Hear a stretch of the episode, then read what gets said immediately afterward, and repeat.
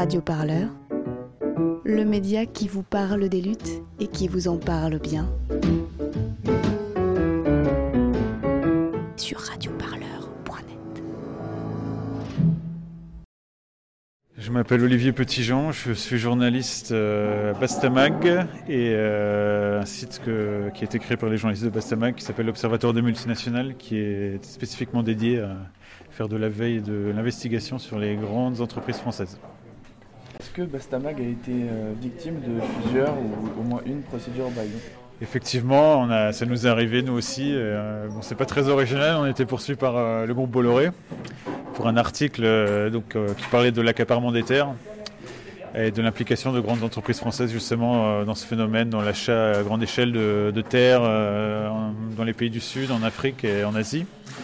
Et on parlait entre autres, mais pas seulement, de Bolloré. On a parlé du Crédit Agricole, de- de- d'entreprises comme Louis Dreyfus, mais la seule euh, qui nous a attaqué, euh, c'est Bolloré.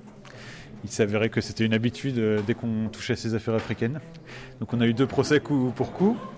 Le premier pour cet article, on a gagné, on a été relaxé en première instance, en appel. Et Bolloré, par excès de vie, c'était un peu la première fois, était jusqu'à la cassation, mais on a de nouveau gagné en cassation. Ça nous a coûté un peu cher parce que la cassation, il faut payer un avocat spécial. C'était quoi le prix total de la procédure? Bah, c'est, j'ai pas le chiffre exact en tête, mais bon, c'est un peu plus de 10 000 euros, je pense, à ce stade, peut-être un peu plus. Euh, et donc, on a, le plus drôle, c'est qu'on a eu une deuxième plainte pour un petit article qui était en fait pas du tout une critique de Bolloré, puis c'était une brève qui parlait du fait que Bolloré avait organisé une réunion de concertation avec euh, les riverains de ces plantations en Afrique qui se plaignaient justement de l'accaparement des terres. Donc, c'est plutôt pour le peindre sous un jour positif, mais bon, ils ont décidé de nous attaquer. Le procès doit se tenir en octobre prochain, donc on ne sait pas avec les décisions qu'il y a eu euh, sur les premières plaintes s'il va, parce que une, autre chose dont les groupes comme Bolloré sont, sont habitués, à, qu'ils sont habitués à faire, pardon, c'est de, de laisser planer la menace d'un procès et puis euh, le jour avant décider ah, finalement euh, on, ne dépose pas plainte, donc euh, juste histoire de nous embêter un peu et de nous faire préparer le procès pour rien. Ils décident de- d'abandonner leur plainte le jour d'avant, donc peut-être que ça va nous arriver, ou sinon on est reparti pour une procédure un peu ridicule pour plusieurs années.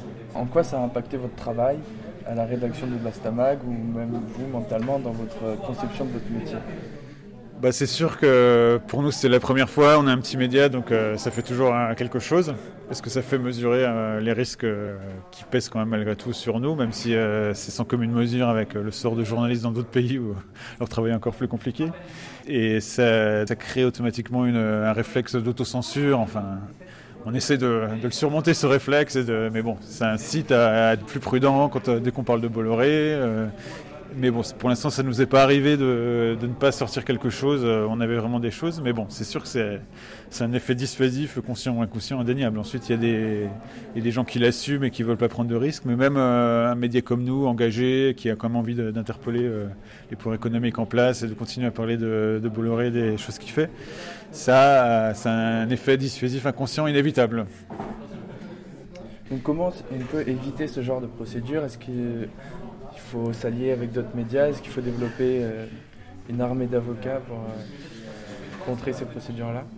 Bon, faut être, déjà, euh, malheureusement, faut pas être naïf. C'est-à-dire, on s'attaque à des, gens qui ont les ressources pour embêter les autres, sans que ça les embête eux, qui euh, n'ont aucun scrupule à couler un média ou une association ou harceler des gens. Ensuite, ben, évidemment, ça, ne veut pas dire qu'il ne faut pas être euh, respecter les règles, euh, dans notre cas euh, journalistique de base, parce que c'est quand même la, meilleure garantie, euh, même si ça n'empêche pas les procès, euh, c'est la meilleure garantie qu'après les résultats soient positifs. Et effectivement, on a besoin de développer euh, plus de mécanismes de soutien euh, au niveau de la société civile pour les victimes. Mais ça, ça s'est fait justement. Bolloré a été euh, poursuivi tellement de journalistes, tellement d'associations qu'il a vraiment créé un mouvement où il y a des petits collectifs qui se sont créés, il y a un réflexe de soutien immédiat. Maintenant, euh, bon, il a sa stratégie, je pense qu'elle s'est quand même largement avérée contre-productive. Et l'autre chose, c'est euh, il y a un collectif de journalistes et d'associations qui réfléchit en ce moment, c'est de créer des, nouvelles lois ou des protections légales contre le recours abusif à ces plaintes Bayon. Qu'est-ce que la loi secret des affaires change dans le métier de journaliste ou des ONG et en quoi ça remet en question la liberté de la presse et la liberté d'expression? C'est en fait la loi de secret des affaires. euh, le problème, c'est que c'est une loi qui se situe à un niveau un peu abstrait tant qu'on l'a pas mise en œuvre. Donc euh, le gouvernement dit euh, oui, on a les mécanismes de protection en place pour les journalistes, etc. Mais elle crée cette loi, elle crée, elle change. En fait, c'est un changement principiel qui dit que maintenant le secret devient la règle et l'information ça devient l'exception. Et donc ça change. déjà, c'était un rapport de force compliqué pour les journalistes, les associations.